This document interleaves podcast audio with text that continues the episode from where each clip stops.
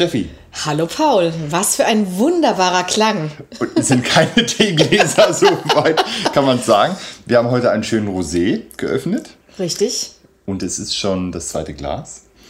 Mhm.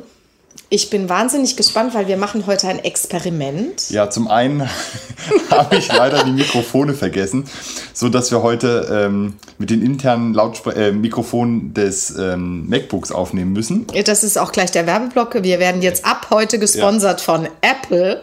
Wow. Und zum anderen weißt du noch gar nicht, worüber wir heute reden. Das stimmt. Ich, ich lasse mich heute überraschen. Normalerweise machen wir es ja meistens so, dass wir kurz bevor wir loslegen uns auf ein Thema einigen. Ja. Und wir haben jetzt vorhin kurz gesprochen, was für Themen denn gerade so anstehen und konnten uns aber nicht so richtig äh, darauf einigen, mit was wir loslegen. Und ich habe dann zu Paul gesagt, überrasch mich. Und äh, ich bin jetzt mal gespannt, was kommt. Ich nehme erstmal einen Schluck Wein. Zu Recht. ja. Denn Steffi, die Frage des heutigen Abends ist, ähm, wie wahrscheinlich ist es, dass in Europa wieder Krieg herrschen oh. wird? Oh, ich habe es befürchtet. Mhm. äh. Ich habe mich erwischt, weil am, am Freitag letzten Jahr, äh, letzter Woche die Börsen gingen nach unten. Die Headlines waren relativ eindeutig. Die USA hat behauptet am Mittwoch, also heute, würde der Krieg losbrechen. Hat er nicht getan. Also es, es, wir haben noch keinen Krieg. Aber es fühlte sich schon sehr, sehr, sehr, sehr wahrscheinlich an, dass sowas passieren kann. Das war für mich ein neues Gefühl. Ja, vor allen Dingen, nachdem wir uns jetzt zwei Jahre lang mit Corona irgendwie und Corona-Nachrichten rumgeschlagen haben, das muss man ja auch nochmal dazu sagen, mhm. ähm, ist es jetzt plötzlich nochmal eine ganz andere Bedrohung und eine ganz andere Art des Gefühls. Das ging mir im Übrigen auch so. Und es war anders. Die ich schon lange nicht mehr hatte. Ja. Und ich habe überlegt, wann hatte ich die zum letzten Mal? Bin ich gespannt. Ich hatte es noch nie. Ich hatte das schon mal und zwar 19, ich glaube, es war 91 oder wann ging der Irakkrieg damals los? Ja. Ähm, Aber das war ja weit weg. Trotzdem, das war so eine, so eine Bedrohung, von der man dachte, das könnte sich ausweiten. Mhm. Es könnte zu einem Krieg kommen und als also man hatte gerade so diesen kalten Krieg überwunden und mhm. dann war eben die Bedrohung äh, von einem echten heißen Krieg plötzlich so da, das erste ah, Mal okay. wieder. Also da habe ich das gespürt als, als, als junge Frau, als Studentin, das weiß ich noch, dass mich das sehr äh, beschäftigt hat damals. Jetzt haben wir es wieder. Und, lass ja. mich kurz noch, und nach äh, 2000, also als, 2001, äh, als die Türme fielen und ich ah. die Angst hatte, dass es einen Krieg geben könnte, auch einen Weltkrieg geben könnte tatsächlich. Jugoslawien ging aber an dir vorbei. Ich muss es leider sagen, obwohl das viel näher war, mhm. auf, dem, auf dem europäischen Kontinent, habe ich mich mit dem Krieg erst später beschäftigt, als zu dem Zeitpunkt, an dem er war. Ja, ich fand den auch weit weg irgendwie damals mhm. in den 90ern. Aber der fühlt sich jetzt irgendwie relativ nah dran, finde ich. Ja. Mm, Wette ist auch die Art der Berichterstattung. Also wir sind ja wirklich täglich dabei. Jeder Satz wird analysiert, jede Bewegung, ist, das ist vielleicht auch anders als in den 90ern. Ja?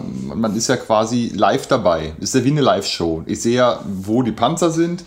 Ich, ich, ich, ich weiß, wer was gesagt hat und wie das interpretiert wird. Und es fühlt sich relativ bedrohlich. Also es fühlte sich am Freitag sehr bedrohlich an. Ja, aber das hatten wir ja schon durchaus auch ansatzweise in den 90ern und vor allen Dingen dann 2001 ähm, dass man dann das Gefühl hatte, man ist in Kriegen so li mehr live dabei, weil ja. durch das Internet natürlich man auch äh, immer den Zugriff zu diesen Bildern, ja. zu, auch zu belebten Bildern hat. Also früher hatte man dann eben Bilder, die nur statisch waren meistens. Ähm, also das Gefühl ist für mich gar kein neues. Das muss ich echt zugeben. Ich ah, okay. musste das auch für mich jetzt erstmal ein bisschen sortieren, weil weil ich so gedacht habe, hoppla, was passiert? Also es hat mich so ein bisschen überrumpelt, obwohl es ja eigentlich jetzt schon das auch ein lange, stark langer Vorlauf. Ja. Aber dadurch, dass es auch immer noch dieses beherrschende Thema Corona gibt, äh, lief das irgendwie so neben, ja. ja. das war irgendwie interessant und dann lief das so nebenher und die, die wirkliche Bedrohung ist für mich auch erst wirklich letzte Woche dann so richtig äh, zur Realität geworden, dass ich gedacht habe, oh hoppla, jetzt, aber jetzt wird's ernst. Also wir reden darüber, wer es noch nicht weiß, dass Russland an der Grenze zur Ukraine zufällig 100.000 Soldaten äh, auffahren ließ. Du wolltest ähm, es eigentlich doch jetzt bestimmt sehr, sehr neutral sagen, oder? Habe ich das jetzt auch. Also nee, das Wort zufällig. und, und, und, zufällig dort auch Manöver abhält, ja. So, darum, darum geht es jetzt letztlich. Ja? ja. Und was das bedeutet für uns jetzt als, als Deutsche oder als Europäer, Ähm, das würde mich jetzt schon interessieren. Weil das finde ich jetzt schon eine neue Situation. Es ja, vor allen Dingen sind wir natürlich auch als Europäer in einer, in einer ganz anderen Situation plötzlich, weil das Europa von jetzt ist auch nicht mehr vergleichbar mit dem Europa von in den 90er Jahren. Genau. Das ist wichtig. Ähm, es geht um die Rolle Europas, auch in einem militärischen Konflikt. Das ist auch etwas Neues, mhm. was wir so noch nicht hatten. Es geht um die Rolle der NATO und eben auch Deutschland in der NATO. Ja. Ähm, und auch das ist ja äh, mittlerweile dann doch etwas Neues und hat sich verändert jetzt seit dem Irakkrieg. Ähm, und, und das ist schon eine große Herausforderung für, ja, also für, für, uns, für uns alle, weil obwohl es natürlich geografisch trotzdem weit weg ist, betrifft es uns gerade mehr oder näher.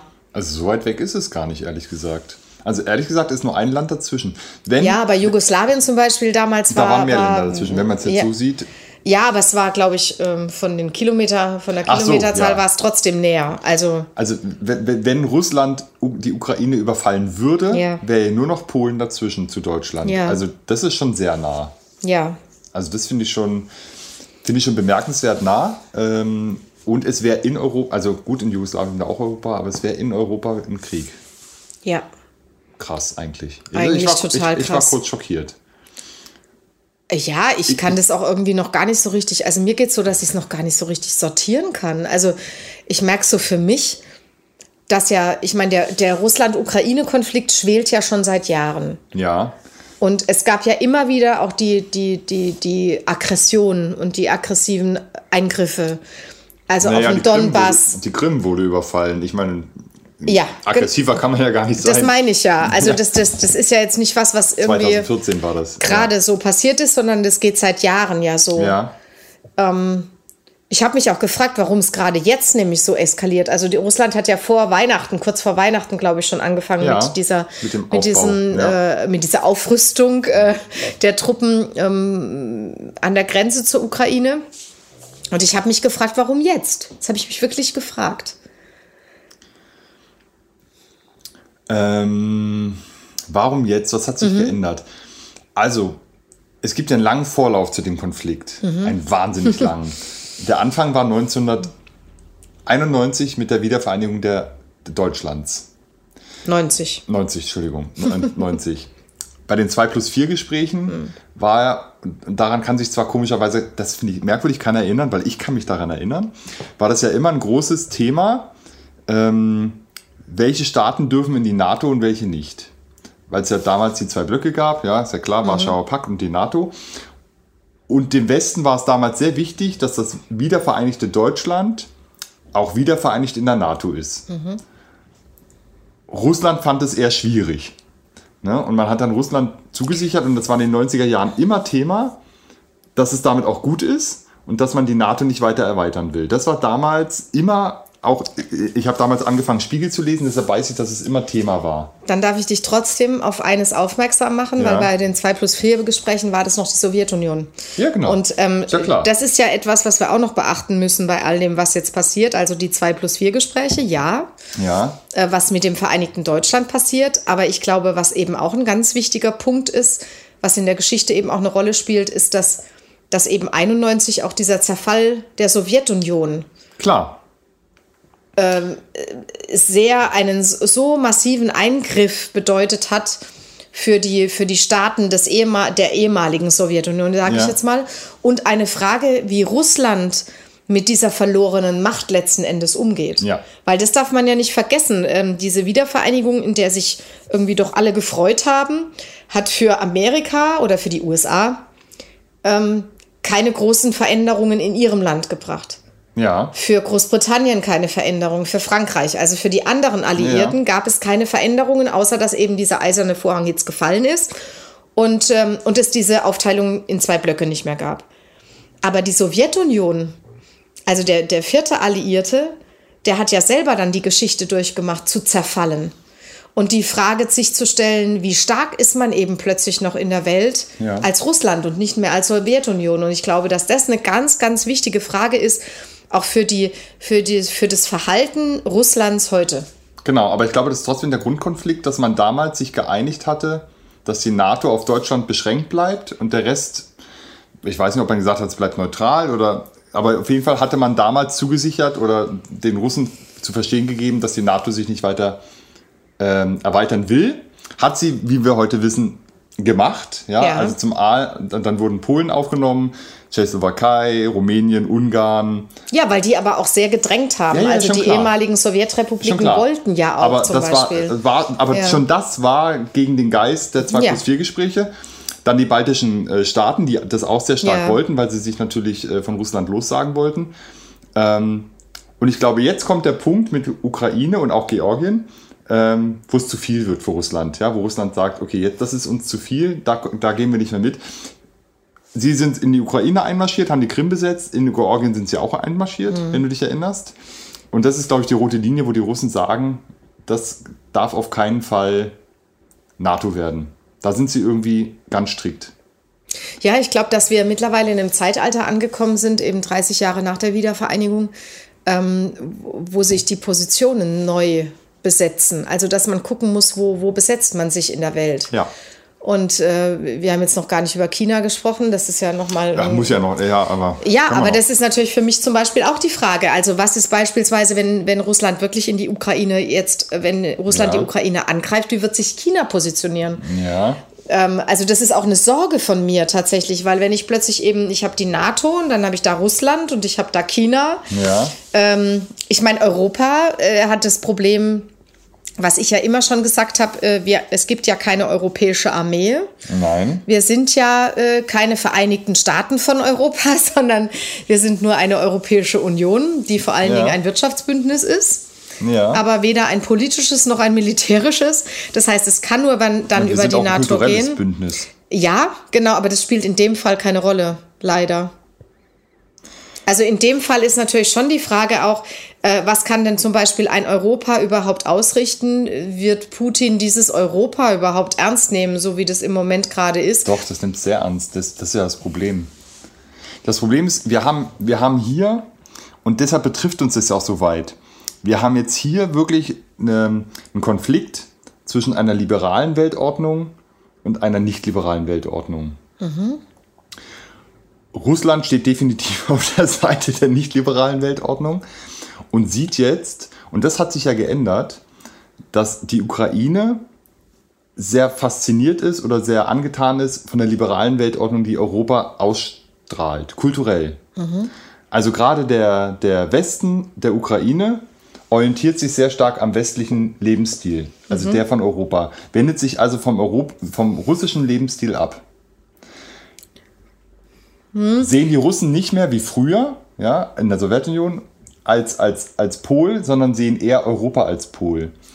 Und das nimmt Russland als Bedrohung wahr. Nicht als militärische Bedrohung, sondern eher als kulturelle Bedrohung.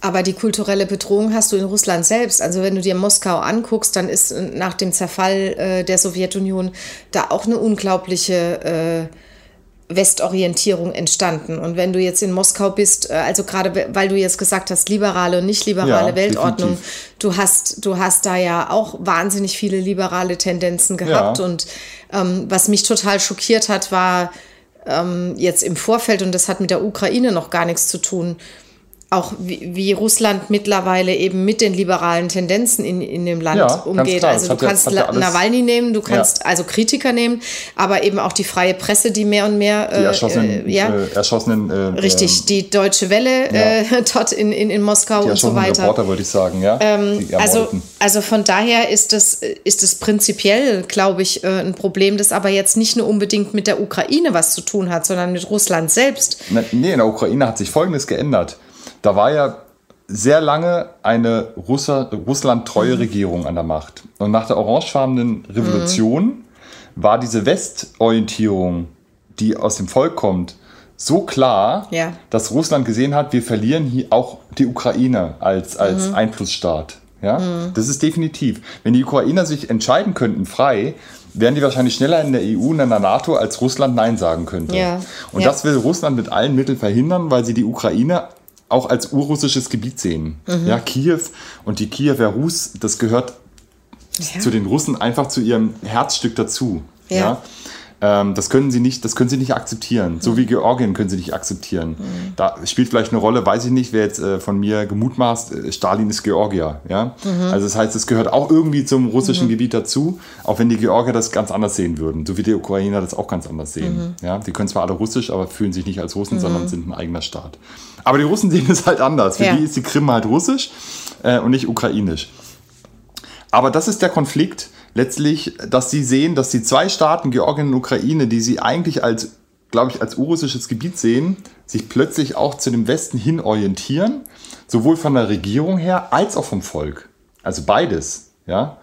Ähm, weil die Russen haben ja kein Problem, also die Oberschicht, Putin, äh, haben ja kein Problem, gegen das Volk zu regieren. Richtig, das also es ja das, funktioniert bei Ihnen ja auch ganz gut. Das ist ja das Illiberale, ja. ja so wie es in China ja. auch funktioniert. Also das ist nicht das Problem, aber dass jetzt die Regierung und das Volk sich mehrheitlich dem Westen zuwenden, ist, glaube ich, genau der Knackpunkt, den die Russen nicht so ertragen. Mhm. Putin vor allen Dingen so, so nicht ertragen. Und jetzt muss man sich fragen, welche Mittel hat denn Russland noch als Supermacht in Gänsefüßchen gesehen? Wissenschaftlich spielt es keine Rolle mehr. Mhm. Ist der Nimbus von früher. Dass sie mal zuerst auf dem Mond waren und so, äh, dass sie zuerst mhm. im Weltall waren und so weiter. Das ist von früher. Kulturell kommt von Russland nicht. Südkorea trägt mehr kulturell in die Welt als Russland. Deswegen hatte ich ja vorhin gemeint, das Kulturelle, auch das Kulturelle in Europa, was ja. uns verbindet, spielt in dem Fall. Ja, aber nur so weil, wir, weil, weil, Kultur, weil, Russland kulturell dem ja. nichts entgegensetzen genau. kann. Wirtschaftlich ja. ist Russland eine Kleinmacht das Bruttoinlandprodukt von, von Belgien ist größer als das von Russland. Ja, aber, und da ist, ist halt das Wesentliche, da sind wir jetzt wieder bei Nord Stream 2. Russland ist ein reiner Rohstofflieferant. Also ja, sowas, äh, aber dieser aber Rohstofflief als Rohstofflieferant, und das ist ja genau das ganz große Problem, als Rohstofflieferant haben sie trotzdem eine Riesenmacht. Nee, spielst du wirtschaftlich in der Welt keine Rolle. Da bist du auf demselben Niveau wie Kongo. Ähm, du, du, du, du lieferst die reinen Rohstoffe, aber alles, was daraus an Wertschöpfung passiert, passiert woanders.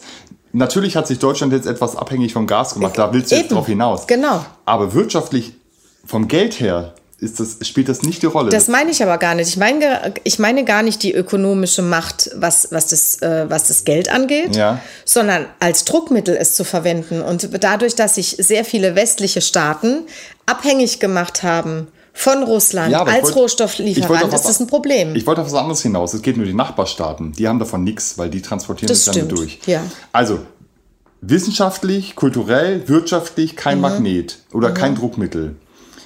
Was bleibt noch? Die Aggression. Ja. So, also bleiben nur noch die Reste, oder sie haben eine relativ modernisierte Armee. Das ist das Einzige, mhm. was denen bleibt, um auf der Weltbühne noch irgendeine Rolle zu spielen, um ja. wahrgenommen zu werden. Und diese Karte spielen sie jetzt voll aus. Glaubst du, dass sie wirklich die Ukraine angreifen werden? Ich befürchte, ich glaube es nicht, aber ich befürchte, wenn man diplomatisch keinen Weg findet, wie sie aus der Situation ohne Gesichtsverlust herauskommen, könnte es passieren, ja, glaube ich schon. Also, Weil wenn du so einen Druck aufbaust, mhm. musst du auch irgendwann liefern. Du kannst nicht einfach nur sagen, ich stelle 100.000 Soldaten hin und mache eine Aggression naja, und mache dann nichts. Naja, äh, also muss ich irgendwas, ich muss dann was gewinnen. Nee, du kannst es im Prinzip genauso handhaben, wie äh, 20 Jahre lang der Kalte Krieg funktioniert hat. Ja, aber das ist ja kein kalter Krieg mehr, über den wir hier reden. Nee, aber äh, dieses äh, immer als Drohgebärde, eine Aufrüstung, egal welcher Art, als Drohgebärde zu nehmen. Und ich habe ein bisschen das Gefühl, dass genau das im Moment passiert. Also, dass, dass Russland einfach zeigt, passt mal auf, hier, unterschätzt uns nicht. Ja. Wir könnten jederzeit, um damit wiederum ein Druckmittel zu haben für zum Beispiel Aufbau von ökonomischen Interessen, Aufbau von dem allem, was du gesagt hast, wo sie gerade hinten dran sind. Aber wenn der West das jetzt zum Beispiel komplett ignorieren würde, wenn da nichts passieren würde, ja. es passiert jetzt wahnsinnig viel. Ne? Ja. Also Russland setzt seinen Willen ja ein Stück weit erstmal durch, indem sie jetzt ja, direkte Gespräche erzwingen. Ja. Über die Aggression. Mhm, eben. So, wenn das nicht passieren würde, dann müssten sie irgendwann angreifen, weil sie sonst das Gesicht verlieren. Aber glaube, das meine ich doch und das weiß Putin. Putin weiß das und das ist sein einziges Machtmittel, das ja, er hat. Genau. Er braucht nicht angreifen. Aber Na, er zwingt die anderen, er zwingt die anderen dazu, beständig mit ihm in diesem Kontakt zu bleiben. Und ja. damit bleibt er auf der gleichen Ebene. Genau. Und interessanterweise spricht er ja nicht mit der Ukraine. Da ja. gibt es ja keine, keinen Kontakt. Das wird ja komplett abgelehnt. Ja. Die können ja anrufen, wie sie wollen, die werden nie, da wird nie abgenommen. Gut, da bin ich wieder bei China und Taiwan und so. Also das ist ja schon, das sind ja schon relativ ähnliche Strukturen. China ist ja in einem, oder China, wie ich sage, ist ja in einer anderen Position. Komplett anders. Mhm. Also würde China das nie machen. China ist auf dem Weg, Wirtschaftsmacht Nummer eins in der Welt zu werden. Mhm. Das ist eine Frage der Zeit. Man hat deswegen einen wirtschaftlichen Druck, dem sich alle beugen müssen. Die müssen gar nicht militärisch auffahren, mhm. die haben andere Mittel. Mhm. Ja, deshalb machen die das anders. Die Trotz, kaufen, die kaufen mhm. sich Afrika, die kaufen sich das alles. Ja. Mhm. Das kann Russland nicht machen. Russland. Die kaufen sich die Olympischen Spiele. Ja, genau. Das ist denen scheißegal. mhm. Russland hat auch viele Devisen und so, aber die sind mhm. wirtschaftlich, spielen die überhaupt keine Rolle auf der Welt. Das ich bin mir trotzdem nicht so sicher. Also, hättest du mich letzten Freitag gefragt? Ja. Wäre meine Sorge des Angriffs größer gewesen. Weil, wenn ich jetzt mir angeguckt habe, wie diese Gespräche jetzt abgelaufen sind, die jetzt ja mhm. abgelaufen sind in den letzten paar Tagen, dann kriege ich das Gefühl nicht los, dass das echt ein Machtspielchen ist und dass es nur darum geht, im Gespräch zu bleiben, also und, auf dieser Ebene zu bleiben. Und ernst genommen zu werden. Genau. Schon klar. Das passiert jetzt auch ein Stück weit, aber irgendwann muss Russland, also muss man auch was liefern, muss Russland was in der Hand haben, ja. Das weiß ich nicht. Weil die spielen jetzt schon. Die könnten auch anders argumentieren. Ein heißes Spiel.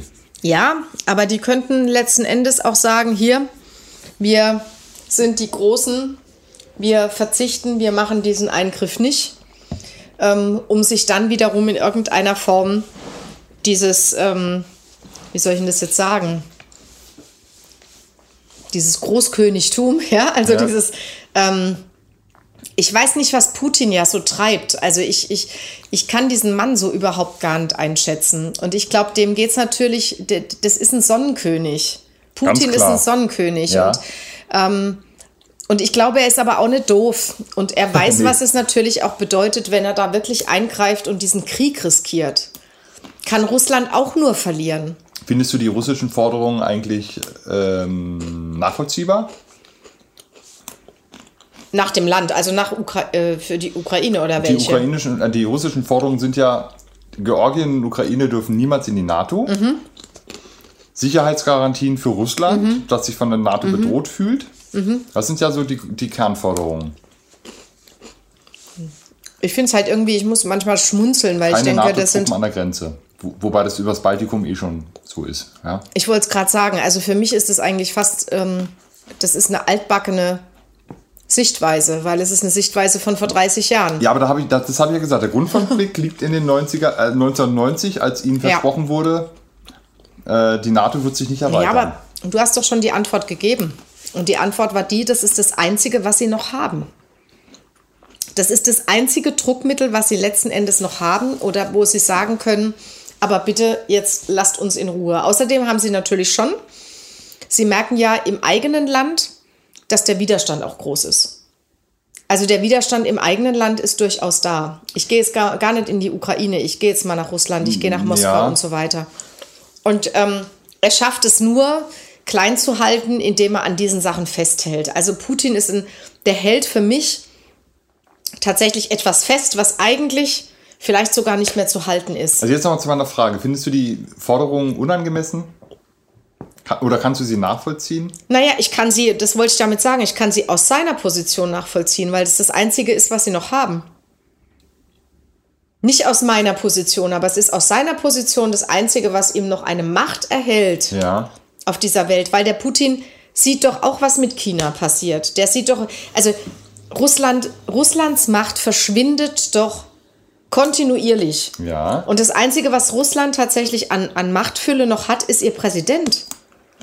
Und das ist Putin selbst. Das ist dieser, dieser Autokrat, der tatsächlich jetzt alles, und ich sage wirklich mal alles, versucht, um in irgendeiner Form dieses Land noch diese Bedeutung zu geben, weil sonst was Weltpolitisch, passiert? Weil sonst Russland keine Rolle mehr spielt, weltpolitisch. Und das kann er, das nee, kann er als Machtpolitiker nicht, nicht, äh, nicht was Wenn denn? jetzt die Ukraine sich westlich orientiert und das mhm. Erfolgsmodell werden würde, dann würde die russische Bevölkerung vielleicht auch denken, hm, Vielleicht, ist, vielleicht sollten wir auch ein liberales, Wirtschafts-, äh, liberales Gesellschaftssystem anstreben. Das scheint uns irgendwie sinnvoller zu sein. Ja, und das ist ja in Moskau schon durchaus, äh, das ist ja in Moskau schon angekommen. Also das ist ja gar nicht so, dass die Russen prinzipiell alle auch hinter Putin stehen. Weil so wie es aussieht, beherrscht ja Putin mit den Oligarchen zusammen das Russland, ja. ja wirtschaftlich wie auch von der Macht her und das Volk hatte nichts zu sagen. Wenn die aber sehen, dass es auch anders geht, ja, und die Ukraine ist ja wirklich schon nah dran, ja, und die würden jetzt da dort ein, ein, ein, ein Erfolgsmodell machen, ja, mit wirtschaftlicher Prosperität und das wird, Land würde wachsen und es würde funktionieren, mhm. mit Westanbindung dann schwinden natürlich die Argumente, warum man überhaupt noch einen starken Präsidenten braucht und warum man das so machen ja, muss. Ja, und da kommt ja noch was anderes hinzu. Wenn, wenn die Ukraine zum Beispiel in die EU kommen würde, ja. dann bekämen sie ja auch Gelder. Mhm. Gelder, mit denen sie sich weiterentwickeln könnten. Genau, und dann werden sie irgendwann, stünden sie vielleicht irgendwann besser da als Russland. Äh, das ist, äh, das, das ist, glaube ich, die Angst. Ja, ja. Ähm, Wobei ich glaube, also da kenne ich mich jetzt zu wenig aus. Ich glaube aber schon, dass auch so alte territoriale Machtansprüche trotz allem auch definitiv. noch eine Rolle spielen. Also das ist, ich glaube, das, das mit der EU und mit der Westanbindung ist das eine. Ja. Aber ich glaube, dass das auch, äh, dass das auch alte, äh, alte territoriale Ansprüche sind, die da noch äh, eine ganz große Rolle spielen. Ja, also ist, ich glaube, das ist wirklich dieser Clash der, der, der Gesellschaftssysteme. Mhm. Das auf jeden Fall. Weil natürlich Putin weiß, dass er in einem demokratischen System niemals die Macht hätte, die er jetzt hat. Ja. Und auch nicht, er ist ja mutmaßlich der reichste Mann Russlands, man weiß es nicht, aber mutmaßlich ist es so. Mhm. Ähm, das würde so in, in, einer demokratischen Ordnung nicht passieren. Ja. ja. dass sich jemand einen Palast baut und bla bla bla. Ähm, andererseits, also ich kann zum Beispiel die Forderung der Russen schon ein Stück weit nachvollziehen, weil wir natürlich auch wieder auf dem Gebiet der Doppelmoral sind. Ja? Ähm, wir halten uns, wir, jetzt, mhm. also wir als amerikanisch geprägtes Europa, muss man ja so sagen, halten uns für die Guten mhm. und erlauben uns daher Dinge, die wir anderen nicht zugestehen. Ja, beziehungsweise äh, verhandeln aus ökonomischen Interessen und da bin ich wieder beim Gas. Nee, auch militärisch. Äh, mit, mit Russland, aber ich bleibe jetzt mal beim ökonomischen. Ja. Äh, erstmal ökonomisch.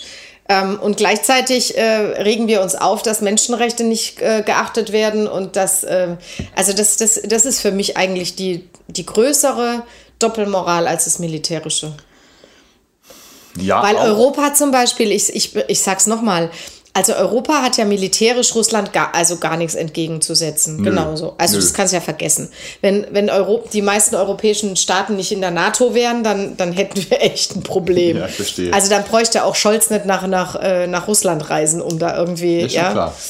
Ähm, trotz allem finde ich auch den Weg, den Europa geht und auch zu sagen, hallo, es geht ja um einen Krieg in Europa. Ja.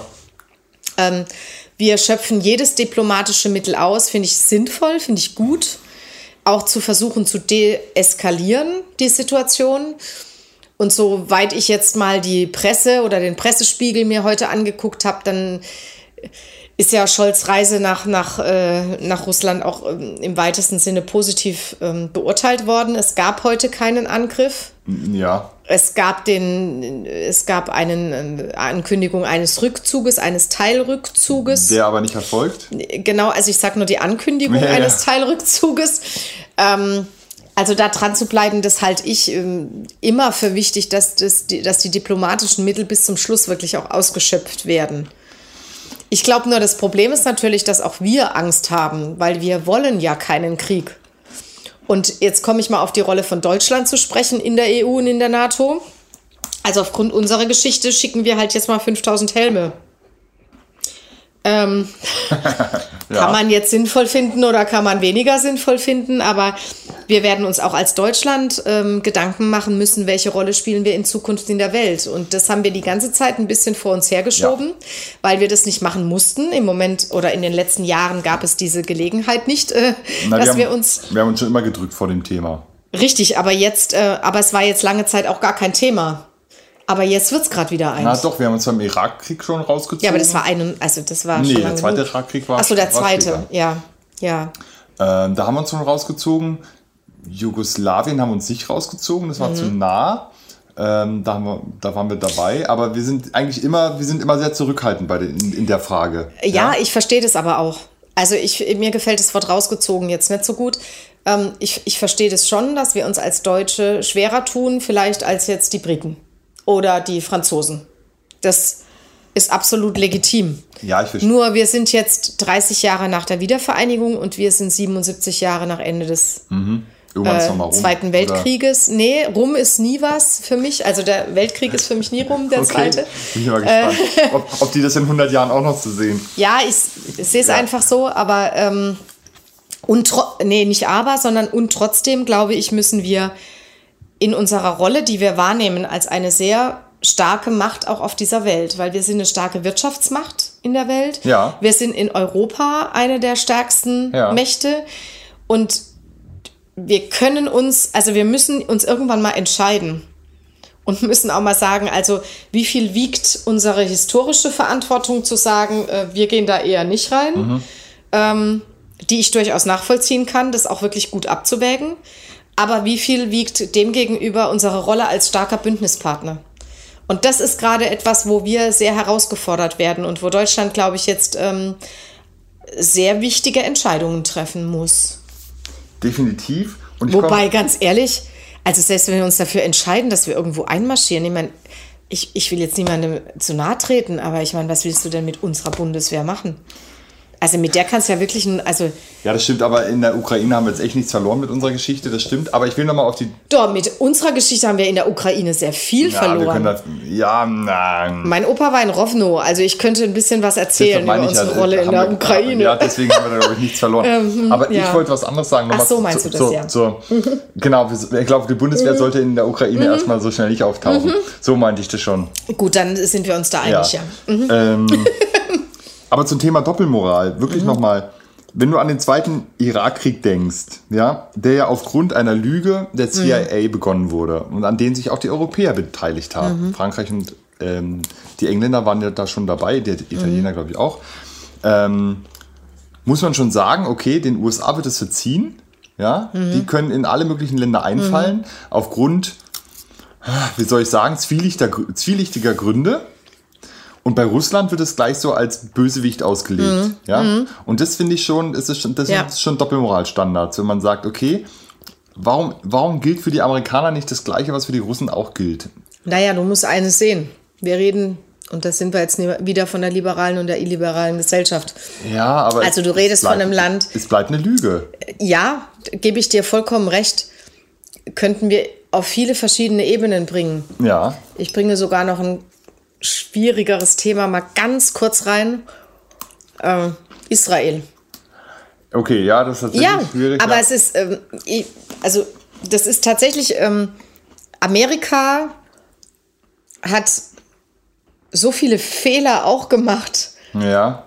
ähm, weltpolitisch und hat sich Dinge rausgenommen, von der ich sage, das ist, egal ob sie eine Demokratie sind Genau. oder nicht, geht es nicht. Was, ist es ein Unterschied, ob eine Demokratie oder ob ein nicht demokratisches Ja. Land ein anderes Absolut. Land überfällt? Eigentlich nicht. Völkerrechtlich Absolut. ist es Genau dasselbe, so ist es. derselbe Mist. ja, ja, Und das meine ich aber, da ist schon eine gewisse Doppelmoral da. ja, Und natürlich wird Europa amerikanisch dominiert aufgerüstet. Mhm. Ja. Und ich kann die Position Russlands ein Stück weit nachvollziehen an der Stelle.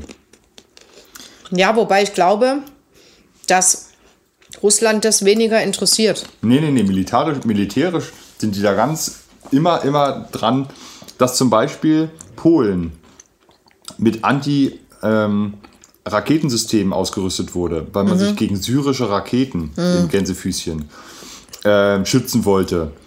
Das haben die Russen schon ganz genau wahrgenommen. Ja, Ja, aber wir sind wieder bei dem, wo wir vorhin waren. Warum ist es für die Russen das es ist der, das Einzige, in dem sie noch stärker sind oder Genau. in denen sie stark sind. Und deswegen ist es diese Bedrohung, deswegen ist es das, ähm, das Konfliktfeld. Und also wovor ich tatsächlich Angst habe, das so geht es mir jetzt, dass ich gar nicht so sehr jetzt, ich weiß nicht, woher ich das nehme, aber ich glaube nicht, dass es zu einem heißen Krieg mit der Ukraine kommt. Aber ich habe Angst davor, dass wir wieder in eine geteilte Welt schlittern mit einem gegenseitigen Aufrüsten. Also in, einen, in eine Version eines zweiten Krieges, äh, eines Kalten Krieges 2.0. ja. und was meine größte Sorge tatsächlich ist, und deswegen bringe ich China noch mal ins Spiel, dass Russland, wenn es clever ist, sehr stark China als Verbündeten versucht zu gewinnen. Ja, weil dann hast du nämlich genau dieses Problem und wenn du, weil China ist so stark und hat diese ökonomische Macht. Ja, deswegen braucht es das Militärische eigentlich gar nicht. Ja, aber jetzt stell dir vor, Russland ist militärisch stark, China ist ökonomisch stark. Wenn die beiden sich verbünden, dann kannst du Europa und Amerika gerade mal in die Tonne treten, weil da können die nichts mehr dagegen halten. Mm. Boah. Ja, und das ist gerade was, was mir eigentlich viel mehr zu schaffen macht noch. Ja. Also wo ich merke, ich glaube, dass es durch Diplomatie vielleicht jetzt möglich ist, diesen Krieg abzuwenden. Ja. Weil es Putin um Macht und nicht um den Krieg geht. Ich hoffe, dass man das. Verstehst du, was ja, ich meine? Ich weiß schon. Aber ich glaube, dass es durchaus sein kann, dass wir in den nächsten Jahren oder dass Putin damit vielleicht auch das Interesse von China weckt.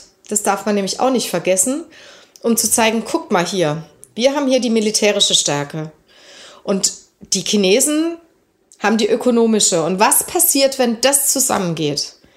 Und das wäre für mich, und das sind die einzige Hoffnung bei dieser Geschichte ist, dass es zwei Diktatoren sind und zwei Diktatoren zusammen geht ja nie gut. Genau. Also das ist die einzige Hoffnung, die man haben kann, dass es, äh, dass, dass es doch nicht so passiert. Aber darüber mache ich mir ernsthaft Gedanken. Es ist natürlich nur ein Schritt weiter gedacht. Ja. Ehrlich gesagt. ähm, ich, ich, ich dächte auch, dass, dass die sich schon irgendwie zusammentun können, aber nicht so eng, wie du jetzt befürchtest. Mhm. Ähm, und dann würde sie es wahrscheinlich auch eher gegen Amerika wenden als gegen Europa, ähm, wenn es zu so einer Allianz käme. Glaube ich nicht. Ich sag dir warum. China hat mehr ökonomische Verträge und Verbindungen zu Europa als zu Amerika. Ja, aber Amerika ist ihr, ihr äh, definitiver ähm, Konkurrent im ökonomischen, weil US, die USA sind momentan noch die Nummer 1 und China will das werden.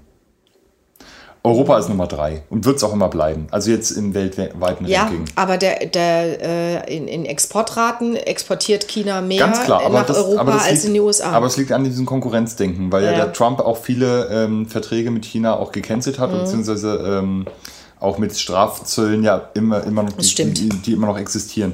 Also insofern, klar gibt es sehr viele Verbindungen zwischen Europa und China, aber der eigentliche Konkurrent sind eigentlich Amerika und China.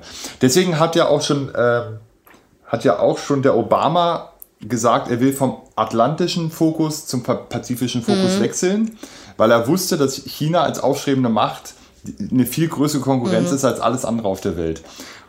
Und das ist auch, und da kommen wir zu Russland, das ist auch da, worunter Russland leidet, glaube ich, drunter, dass in diesem weltweiten Fokus Amerika eh Nummer eins ist, China als aufstrebende Supermacht die Nummer zwei, mhm. vielleicht irgendwann die Nummer eins wird und Russland überhaupt keine Rolle mehr spielt who the fuck ist Russland?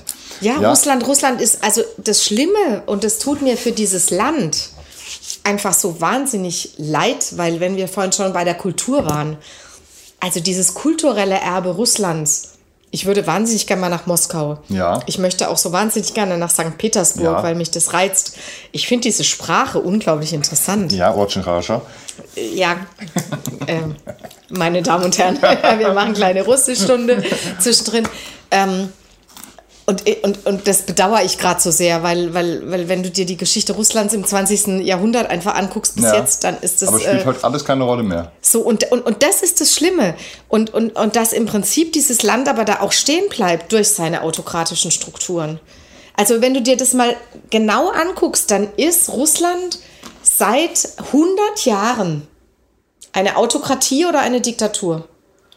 Naja, nehmen wir mal die 90er mit Gorbatschow ein bisschen aus. Aber ja, das war eine ganz kurze ja, Zeit. Ja. Also ich meine, Gorbatschow waren fünf Jahre. Naja, aber immerhin. Fünf Jahre. Ja. ja. Und er wird heute dafür von, den, von vielen gehasst, für das, was er da getan hat. Und wird dafür verantwortlich gemacht, dass äh, Sowjetunion auseinandergebrochen ist, ist. Was ja auch stimmt, ja. Ähm, ja, aber weil er natürlich die Vision von einem anderen Russland mhm. hatte Definitiv. oder von einer anderen Sowjetunion. Ja. Und ähm, Und wir dürfen das auch nie vergessen, dass, dass die, die Einigung Deutschlands nur möglich war durch Perestroika und Glasnost. Durch Gorbatschow. Durch Gorbatschow, das ist einfach, ja. Also eins ist klar, wenn Putin in der Zeit an der Macht gewesen wäre, hätte es Ja. das wahrscheinlich so nicht gegeben. Mich würde zum Beispiel, ach, mich würde wahnsinnig interessieren, also wahrscheinlich nicht, also es wäre ja irre, aber äh, was lernen Kinder in der Schule über Perestroika und Glasnost? Das sind die Begriffe, die ich kann auf Russisch. Nix. Nix. Weil und das ist doch, das, ja, aber das ist doch irre. Also du warst in den 90, Ende der 80er, Anfang der 90er weiter in einem Land, ja. als du es jetzt bist. Ja. Und das finde ich so tragisch. Und deswegen, das, was du gerade gesagt hast, ja, das stimmt vollkommen. Also Russland sieht natürlich, dass alle anderen irgendwo auch an ihnen vorbeiziehen. Und das Definitiv. Einzige, was sie noch haben, ist eben das Gas. Ja. Also die, ja, Das den, haben sie, die, die Rohstoffe Rohstoffe. sie, ja. Die Rohstoffe. Und sie haben diesen autokratischen Präsidenten Und sie haben starkes Militär. Also die Atom und ein starkes Militär. Die ja, Atommacht genau. sind sie und sie haben ihr Militär sehr modernisiert und haben wirklich Ja. eine starke Militärmacht. Ja. Ein, eins der stärksten ähm, Militär, äh, eins der stärksten Armeen Ja. der Welt. Ja. So, ich glaube, Amerika ist sowieso die allerstärkste Armee der ganzen Welt. Das ist ja eh. Aber das ist wieder die Doppelmoral, ne? Ja. Amerika ist ja Boah. so stark wie alle Länder danach zusammen. Ja. Also rein vom Budget her. Dann kommt, glaube ich, China und dann kommt Russland. Mhm. Ich glaube, so ist die Reihenfolge. Und dann kommt irgendwann abgeschlagen Europa. Da hast du ja recht. Ja, und, und wenn man in Europa nochmal teilt, dann ist Deutschland irgendwo. Aber das ist auch okay für mich. Also ich finde, auch Deutschland muss keine Starke Armee haben. starke Armee haben. Also bin ich wirklich der Überzeugung. Aber ich hätte halt, aber das ist ein ganz anderes Thema, über das können wir uns auch irgendwann mal unterhalten. Ähm, die Frage, wie Europa zusammenwachsen kann. Und dass, äh, dass ich mir halt mich irgendwann entscheiden muss, will ich eben nur den wirtschaftlichen Zusammenhalt. Und darauf hat man sich fokussiert. Und deswegen haben wir in meinen Augen jetzt die großen Probleme politischer Natur. Ja. Aber das ist eine andere, andere. Geschichte. Ja. Ja. So, also, Okay, äh, wie können wir es zusammenfassen? ja, vor allen Dingen nicht nur zusammenfassen. Paul, erinnere dich dran, ein Schritt weiter als zu Beginn. Was ist denn jetzt unsere Conclusio, dass wir sagen, wir sind ein Schritt weiter als vor, als zu Beginn unseres Gesprächs? Hast du immer noch genauso viel Angst, dass Russland in die Ukraine ein, äh, angreift als vorhin? Ich halte es immer noch für wahrscheinlich, ja. Hm, Okay. Es ist nicht unwahrscheinlich. Also ich meine, sie haben es doch bei der Krim auch gemacht. Ähm, auf eine andere Art und Weise. Ich will, noch, ich will noch tatsächlich noch mal auf die Doppelstandards auch noch mal hinweisen. Ähm, weil ich wollte noch mal was anderes sagen. Dass, wir da, dass damals in den Irak einmarschiert wurde aufgrund einer Lüge, sehen wir heute auch, wenn die CIA einfach behauptet, am Mittwoch geht der Krieg los. Das ist ja auch Ja. alles Propaganda. Ja. Letztlich. Ja. Ähm, und nur weil die Propaganda aus Amerika ist, find, kommt, finden wir sie gut. Und wenn sie aus Russland käme, finden wir sie schlecht. Deine Anführungszeichen hat man jetzt im Podcast nicht Nee. gehört. Entschuldigung, ich habe sie nur dir gezeigt. Also die gute Propaganda aus Amerika in Anführungsstrichen und die schlechte aus, aus, Ja, aber wir- aus, aus äh, Russland. äh, aber letztlich sind es dieselben Mittel. Ja. aber geh mal von Amerika weg, weil mir wäre noch, noch wichtig unsere Rolle. Und ich finde, ähm, Spielen wir eine Rolle? naja, also ich, ich glaube schon, dass äh, Scholz zum ersten Mal jetzt durchaus eine gute Position da in der Außenpolitik hat, gezeigt hat. Er Ja. kam ja zum ersten Mal überhaupt in die Situation, jetzt ja, außenpolitisch eine Rolle zu spielen. Die fand ich jetzt gut. Ich fand auch seine Wortwahl gut. Ja, die war witzig, das stimmt. Das Ja, okay. das ist, äh, muss ich jetzt souverän echt auf sagen. jeden Fall. Wollen wir noch kurz auf Gerhard Schröder Aber unbedingt, das hätte ich jetzt zum Schluss noch gemacht. Ja. Ähm, heute Mittag habe ich beim äh, Mittagessen zu meinem Liebsten gesagt, weil wir hatten das Thema heute interessanterweise schon mal. Und dann habe ich gesagt, du, vielleicht hat sich Olaf, hat Olaf vorher mal Gerhard angerufen, hat gesagt, du, wenn ich jetzt zum, zum Wladimir fahre, ähm, worauf muss ich ihn achten? Gib mir mal so ein paar Tipps, so, Ja. ne, als dein großer Mann? Kumpel. Ja. Und dann habe ich sofort das wieder verworfen und habe gesagt, nein, Olaf hat natürlich nicht angerufen. Und zwar weißt du warum? Weil Gerhard morgen sofort der Bildzeitung erzählt hätte, dass er eigentlich den Konflikt gelöst Ja, hat. weil er Olaf die Tipps gegeben hat. also nötigen. das, äh, das fällt aus. Ähm, keine Ahnung, ich, äh, das ist einfach, Das ist schlimm, oder? das ist schlimm. Wir schätzen den Gerhard Schröder ja eigentlich Ja. Aus seiner Vergangenheit ja. heraus, aber die, aber die, die Gegenwart ist übel. Also man, ganz kann, übel. also man kann sagen, er ist schon mal kein Sozialdemokrat im Sinne von Rosa Luxemburg und Karl Liebknecht. Ja, genau. Also so viel kann man auf jeden Fall sagen. Hey, wir sind einen Schritt weiter. Ja. Ich glaube, wir sind am Ende dazu. Also wir fassen zusammen. Gerhard Schröder ist kein Sozialdemokrat wie Rosa Luxemburg. Äh, finde ich gut. Es ja. passt für mich. Also das die, passt für mich. Also das ist schon, aber es ist wirklich traurig, dass sich ein Sozialdemokrat den Kapitalismus so unterwirft, wo man ja eigentlich denkt, also ich würde jedem Christdemokraten würde ich das sofort zutrauen, ja, der, der Kohle hinterher zu rennen. Aber, das aber nicht nur der Kohle, macht. aber nicht nur ja, der Kohle, sondern um Geld. ja, da geht es um Geld, aber ich glaube auch, ähm, ich glaube, es geht auch um Macht. Oder um Einflussnahme ja. oder um ja. ja. Und, und das ist das ist das, also wenn ich als Sozialdemokrat einem Auto, Autokraten oder einem Diktator so das Pfötchen halte, da, krieg, da, da habe ich ein Problem damit. Und das ist mein Recht. ganz großes Problem. Das du, muss ich echt sagen. reiner Demokrat hängt Und das geht mir nicht an. darum, ja. auch hier wird ja oft so oft gesagt mit dem Schwarz-Weiß und in Russland ist ja nicht alles böse. Natürlich ist Russland an sich nicht böse. Also Russland an sich ist, wie gesagt, ähm, für mich ein ganz spannendes Land und wie du vorhin auch gesagt hast, die Doppelmoral findet sich auf beiden Seiten. Aber ähm, aber dass ich einem Diktator oder einem Autokraten tatsächlich so die Hand reiche äh, und mich so anbiedere und dafür meine eigenen Werte letzten Endes auch ein Stück weit verrate. und die meiner Partei. Und die meiner Partei, ja. Aber muss man schon so sagen. Das ist schon bitter. Also ich glaube, es bleibt uns jetzt zum Schluss nur noch äh, ein Glas Rosé zu trinken. Naja, und zu hoffen. Es ist nicht so knallrot, also. Und, und zu hoffen, dass es zu keinem Krieg kommt. Wir hoffen es, ja. Dass die Diplomatie tatsächlich siegt. Ja. Dazu müssen wir einen Schritt auf Russland zugehen. Ja. So wie Russland auch einen Schritt machen muss. Also ich ja. meine, die haben jetzt da einfach auch mit hohem Einsatz gespielt. Und ich wünsche mir das diplomatische Geschick der Europäer. Ich sage jetzt bewusst auch nicht der Amerikaner. Ja, ja, ja. Die Frage wird sich noch beantworten, die muss man noch beantworten, ob die Europäer in dem Konflikt noch eine große Rolle spielen oder ob es tatsächlich nur zwischen. Noch ist es ja so. Ja. Noch ist es so. Und von daher, also auch wenn diese, äh, wie heißen die Gespräche? Ähm, äh, die ähm, Normandie. Normandie-Gespräche, ja. genau. Wenn das Normandie-Format noch greift und äh, wenn uns das weiterhilft, dann äh, ja, ist uns allen geholfen. Also in dem Sinne hoffen wir auf einen Frieden in Europa weiter. Unbedingt. In dem Sinne. Zum Wohl.